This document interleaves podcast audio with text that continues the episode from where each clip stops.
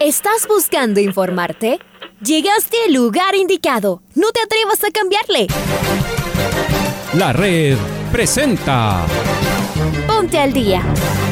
Información deportiva al instante sobre la actualidad de los equipos ecuatorianos muchos goles y el drama que tanto disfrutamos. Los albos se pusieron en ventaja con doblete de Adolfo Muñoz. La Libertadores Femenina cuenta con sus 16 equipos. Con la conducción de los periodistas de la red, Raúl el Profe Chávez y Andrés del Pichón Villamarín. Mucha información que contarles aquí en 102.1 FM. El microciclo de la selección que arranca el día de hoy.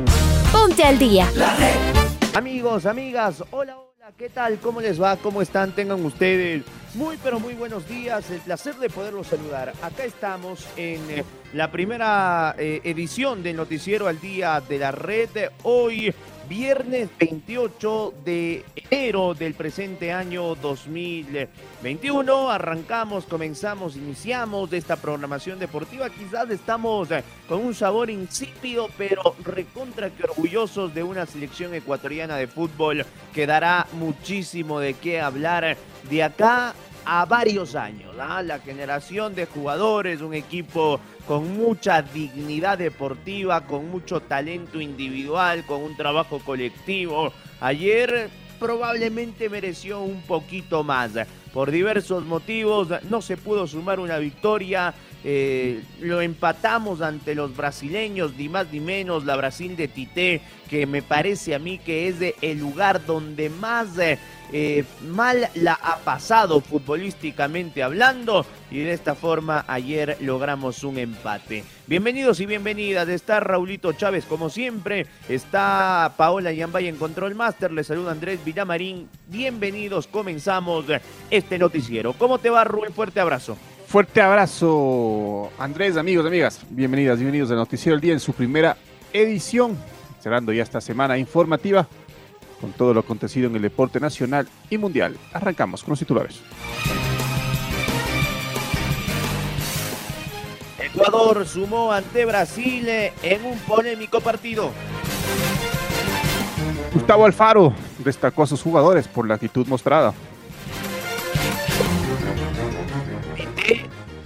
Le tiró dardos a la Conmebol luego del empate en Quito. Uruguay y Argentina vencieron de visitantes. Perú quedó lista para enfrentar a Colombia. Perú quedó lista para enfrentar a Colombia. Nos las vamos a jugar ante Venezuela, advierte Marcelo Martínez. Irán convirtió en la se convirtió en la primera selección clasificada a el Mundial de la zona de Asia.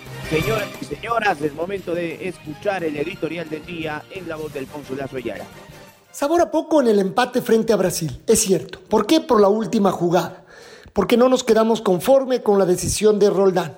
Porque aunque todo es muy apretado, por lo menos hay dos jugadas que no tuvieron el mismo criterio el momento de la definición. La que no fue expulsión en el primer tiempo de Allison, que salió fuera del área a rechazar, se cruzó con el jugador en el Valencia, que llegaba tarde, pero lo tocó. El árbitro no lo quiso expulsar. Está bien. Digamos que fue imprudente, fue casual, pero lo golpeó. ¿Y qué cobró? Tiro libre le sacó amarilla.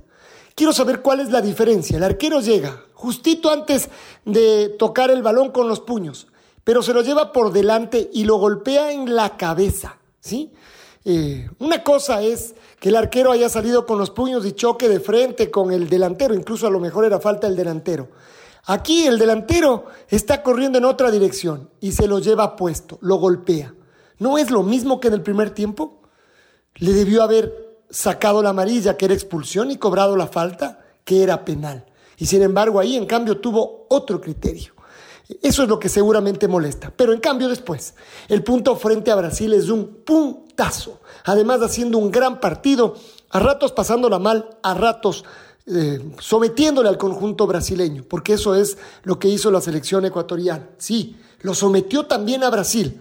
Debió haber marcado un gol. Bueno, no se diga el que cuando comenzaba el partido, pero tuvimos varias situaciones tanto en el primer tiempo como en el, como en el segundo mereció un poquito más. Pero volvemos a decir, con 24 puntos estamos ahí. cerquita, cerquita del Mundial.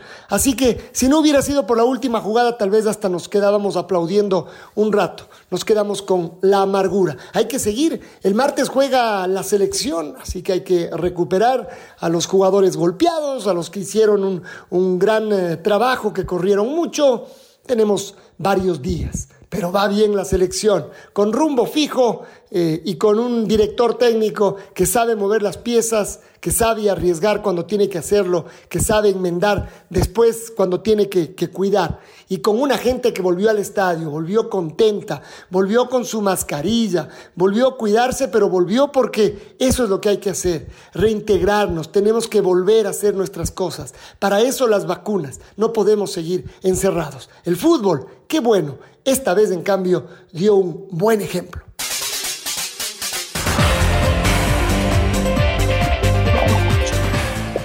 El eh, editorial del día en la voz de Alfonso Lazo Ayala. Será momento de presentar al técnico de la selección ecuatoriana de fútbol después del empate ante Brasil, el profesor Gustavo Alfaro. La verdad que estamos eh, obviamente conmocionados por, por el desarrollo del partido, por lo extraño, eh, por todas las cosas que sucedieron. Más que nada porque uno siempre trata o siempre quiere o siempre pide que la resolución del destino de, un equipo se defina de acuerdo a las virtudes, a, los aciertos o, los errores que, que pueda llegar a cometer. Lamentablemente este fue un partido demasiado extraño, por eso yo honestamente quiero destacar y rescatar eh, la actitud de los jugadores, el orgullo que yo siento como entrenador de estos jugadores, por lo que se brindaron, por lo que dieron. Nos pasó en, la rueda anterior cuando vino a jugar Perú aquí a los seis minutos del segundo tiempo, nos dan un penal, el partido estaba 0 a 0, estábamos por partir el penal, revisión del VAR, el VAR dice que no fue penal, y ahí el equipo se cayó anímicamente. Y acá cada sanción del VAR que nos parecía la, sensación de expectativa de que empezábamos a jugar con un hombre de más, después no, que teníamos un penal para el empate, después no, que teníamos un penal y una expulsión para definir el partido en un tiempo mm, suplementario y después no, el equipo siguió entregándose. Y honestamente son las cosas que me preocupan, son las cosas que, o sea, yo no, no creo que haya mala, mala intención o haya intencionalidad de, querer que Ecuador no vaya a una Copa del Mundo. Lo que sí debe entender toda la gente, debe entender con Mebol y toda la gente que está acá, que no es únicamente una selección que pugna por ir a un mundial. Yo lo hablaba, se lo decía a Casemiro, se lo decía a Gabriel Barbosa, se lo decía a Mateus Cuña, con Tite cuando vinimos a hablar. O sea, yo con Brasil no tengo ninguna clase de reproches, al contrario, tengo mi admiración hacia Brasil. Ecuador hizo un gran partido, jugó un gran partido y, nosotros sentimos que, nos quitaban esas chances de poder eh, conquistar un triunfo que, hubiese sido histórico para, Ecuador.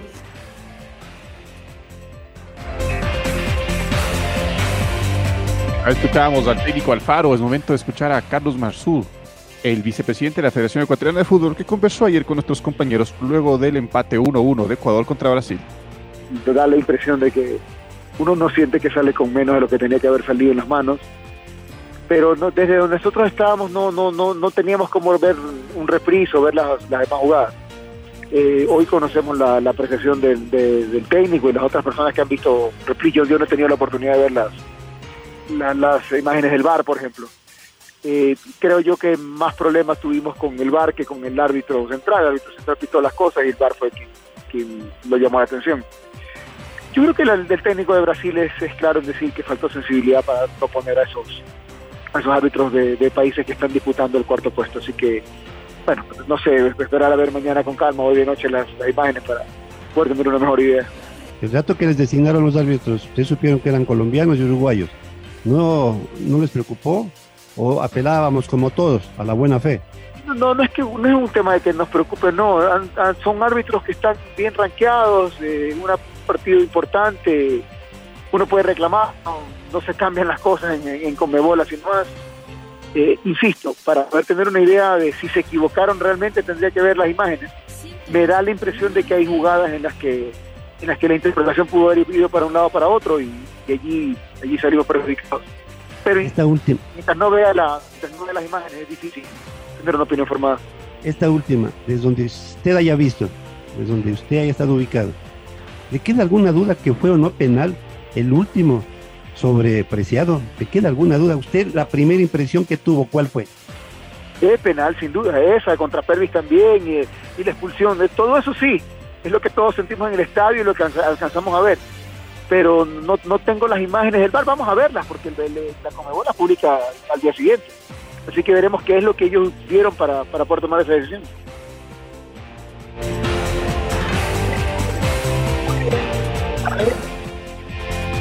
Es momento de escuchar a Tite, el técnico de la selección brasileña, y sus reacciones luego del empate conseguido en el estadio Rodrigo Paz Delgado. A circunstância ela, ela aconteceu, ela não foi de maldade, esse, esse é o detalhe, ela não foi. Ela foi de impetuosidade. Vamos colocar dessa forma. Errado, sim. E precisa ser corrigido? Sim. Precisa ter maturidade? Sim. Mas ela não foi de maldade. Então, por vezes, o jogo de contato, e esse era um jogo que teve muito contato. Afora os números que o Kleber trouxe É um para jogo- interpretar. um jogo pela característica física da equipe é, né? É uma A equipe melhor que- equipe física a melhor da- equipe da- física das das 10 componentes da Sul-Americana. Um jogo difícil pela questão um pouquinho de altitude e velocidade de bola, mas a, a gente achou o campo também prejudicado, um campo fofo, um campo que segurava muito a bola. Né? Então dá mais contato no jogo. Teve mais contato no jogo, mas contatos leais. Não tiveram contatos desleais, não lembro de um lance de contatos desleal em nenhum momento. É, o número de faltas foi um número exagerado. É, 20 faltas do Equador, 12 faltas, 12 faltas da gente, mas o restante dos números, no, no outro sentido, foram números bons ao nosso favor. Conseguimos ter aqui num jogo difícil de classificação do Equador 54% de posse, conseguimos 13 finalizações, 6 no gol, enquanto o Equador só teve uma finalização no gol, né? onde saiu onde saiu o gol. Tivemos uma posse altíssima dentro de um jogo de controle que a gente teve do adversário. Os números são esses. Ahora vamos a escuchar al arquero Alison, el guardameta de la selección de Brasil. Lo escuchamos al hombre de Liverpool después del empate en Quito.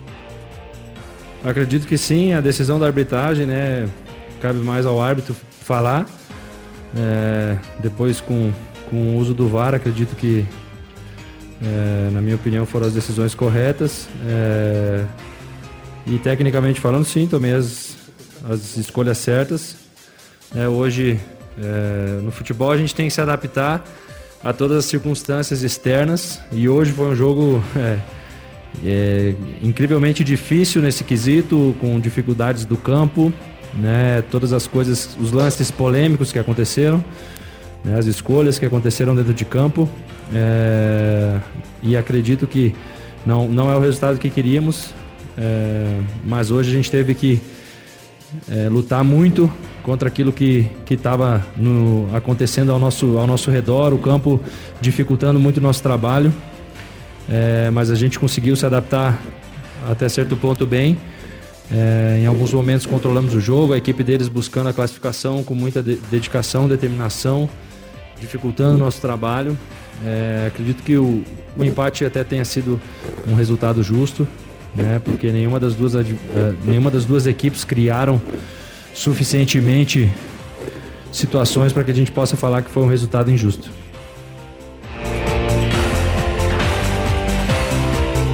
Y nos vamos a contactar con Patricio Javier. Las selecciones de Argentina y Uruguay derrotaron a sus pares de Chile y Paraguay, respectivamente en condición de visitante. Pato, buen día. La selección uruguaya de fútbol derrotó a su par de Paraguay por un gol a cero en partido jugado en el estadio de Cerro Porteño esta noche en el marco de la decimoquinta fecha de eliminatorias. Con este resultado los uruguayos sumaron 19 puntos y se mantienen en carrera rumbo a un cupo en el Mundial de Qatar, mientras que los paraguayos prácticamente han quedado sin opciones de clasificar. Por otro lado, Argentina con goles de Ángel Di María y de Martínez derrotaron a Chile por dos goles a uno que descontó gracias a Brereton. Con este resultado, los albicelestes se mantienen firmes en el segundo lugar de la tabla de posiciones clasificados ya hace algún tiempo, mientras que los chilenos observan con preocupación la tabla de posiciones puesto que se han alejado al menos de Uruguay y veremos qué pasa mañana entre Colombia y Perú para saber en qué posición se mantienen los chilenos y sobre todo con qué diferencia de puntos. Para el noticiero del día informó Patricio Javier Díaz.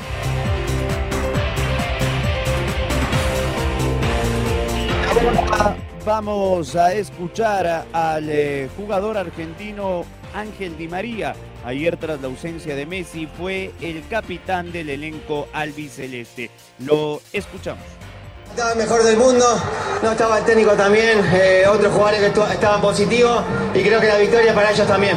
¿Cuál evaluación le otorga a este triunfo el hecho de haber jugado sin Lionel Messi? La evaluación y la valoración que le das además a este triunfo sin Messi. No, creo que eh, importante, ¿no? Eh, cuando está él, todo es mucho más fácil siempre. Al no estar, creo que tenemos que dividir la fuerza, la calidad y todo. Y bueno, creo que, que hicimos un buen partido se lo dedicamos a, todos ellos, los que no pudieron venir, a los que siguen recuperando, al técnico, a todos. Así que bueno, creo que lo importante es seguir trabajando de esta manera y seguir dándole alegría a los argentinos. Gracias. Ahora es momento de escuchar De Paul, el volante del Atlético de Madrid, que fue el que ocasionó el segundo gol con su disparo, luego el rebote de Bravo y luego la definición para el 2 a 1. En las habitaciones hacían entre 30 y 32 grados, eh, no andaban los aire acondicionados. Tuvimos que abrir la ventana para dormir. Al abrir la ventana había sirenas. La gente no pudo dormir bien. Hoy nos levantamos. No teníamos agua. Te repito, no, no digo si está bien o está mal. Eso lo tendrá que analizar la gente, los que quieran opinar yo digo como, como argentino y como, como hoy jugador y representante de la selección argentina, que cada equipo que venga a nuestro país, cada país, perdón, cada selección que venga a nuestro país, nosotros lo tenemos que hacer sentir lo más cómodo posible y ganar y hacernos respetar donde, donde vale que es dentro del campo de juego.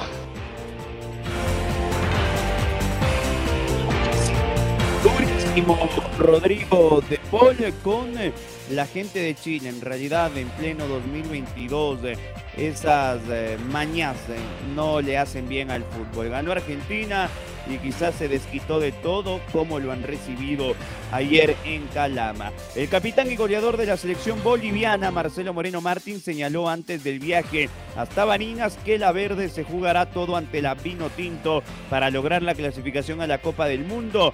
Los bolivianos arribaron al aeropuerto Viru Viru la tarde de ayer bajo un fuerte eh, contingente policial. El Chaca Salas nos amplía la información de este partido que se juega hoy en el debut de Peckerman entre Venezuela y Bolivia a las 5 de la tarde. Gracias compañeros, amigos, ¿qué tal? Un gusto, saludos cordiales. El centro delantero de la selección boliviana, el matador Marcelo Martins Moreno, advierte que se la van a jugar el todo o nada ante la selección Vinotinto.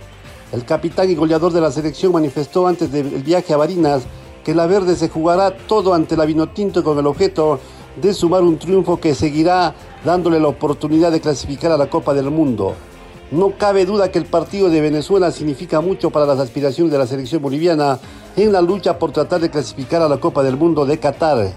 En este sentido, el capitán y goleador de la verde, Marcelo Martins Moreno, soltó la frase a los medios de prensa en Santa Cruz de la Sierra. Nos la vamos a jugar en Venezuela, minutos antes de abordar el avión que trasladó al equipo boliviano a territorio llanero. La delegación nacional, la selección boliviana, arribó al aeropuerto Virubiru cerca de las 14 horas con 30 de la tarde de ayer bajo una fuerte custodia policial. El atacante del Cruzeiro de Brasil fue el único futbolista que dio declaraciones y rápidamente los integrantes del plantel fueron ingresando a la sala de preembarque. Continuamos compañeros con más en el noticiero al día. Gracias. Gracias Carlos Edwin por tu información y la selección peruana entrenó por primera vez en Barranquilla y quedó lista para enfrentar este viernes a Colombia por la fecha 15 de la clasificación sudamericana al Mundial Qatar 2022. Estamos con Maite Montalvo. Ya tienen el informe de la selección peruana de fútbol. May, buen día. ¿Qué tal Andrés y Raúl? Un fuerte abrazo para ustedes. Seguimos con novedades de las eliminatorias sudamericanas y la selección peruana ya quedó lista para poderse enfrentar a Colombia en Barranquilla en este día a las 4 de la tarde por la fecha 15 de las eliminatorias sudamericanas.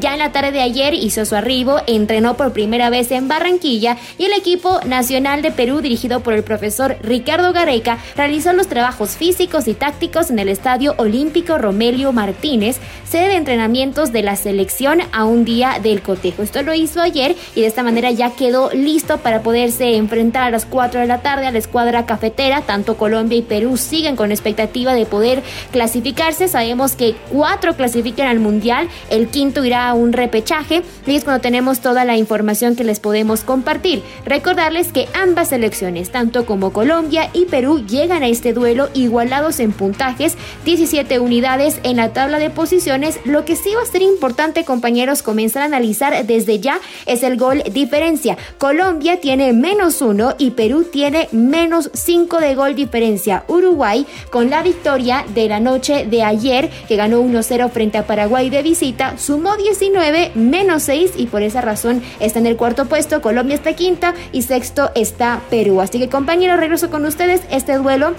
es muy importante también para seguir viendo las aspiraciones nuestras de cada vez estar más cerca y asegurar nuestro cupo, ya que Colombia, Perú, el mismo Chile, Uruguay, hasta Bolivia están siempre con esa opción de ostentar al cupo directo o al repechaje. Regreso con ustedes con más novedades. Irán se convirtió en la primera selección clasificada en la zona de Asia. En un partido jugado en la capital Teherán, los dueños de casa derrotaron por la mínima diferencia. Con este triunfo, el elenco iraní aseguró su presencia en lo que será su sexta Copa del Mundo, la tercera de forma consecutiva. ¿Cómo estás, eh, Marquito Fuentes? Bienvenido, un abrazo. ¿Qué tal Andrés? Raúl, amigos y amigas, qué gusto saludar con ustedes a través de la red a esta hora. En efecto, el Mundial Qatar 2022 sumó un nuevo país que certificó su presencia para final de este 2022 en el certamen más importante del fútbol mundial.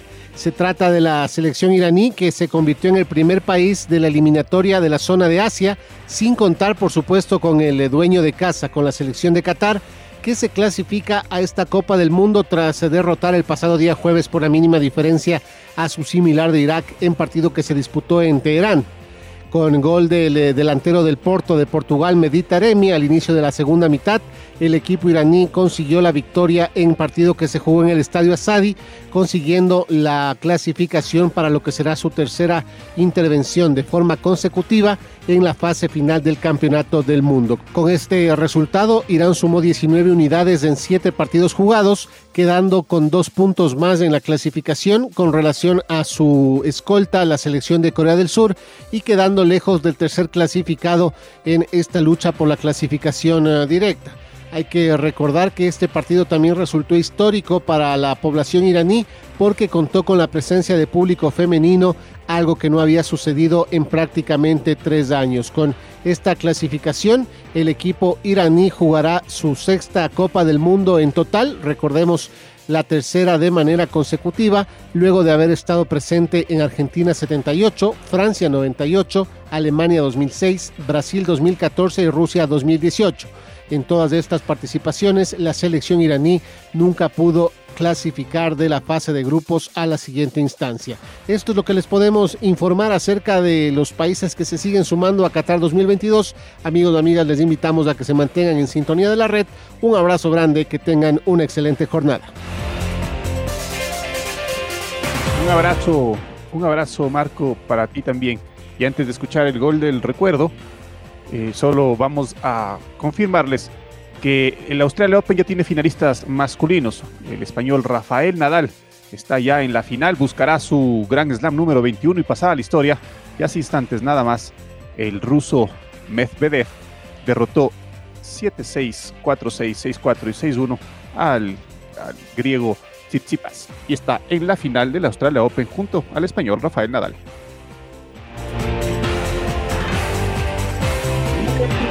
Presentamos ahora el gol del recuerdo. El gol del recuerdo. El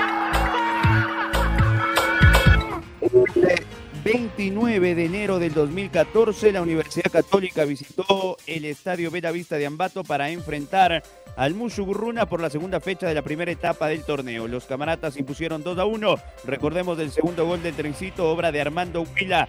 Relatos y comentarios de Diego Melo. Tiro libre desde el sector derecho. Ahí está Facundo Martínez. Va a levantar el centro, el centro al área. Huila, el cabezazo, gol. ¡Gol!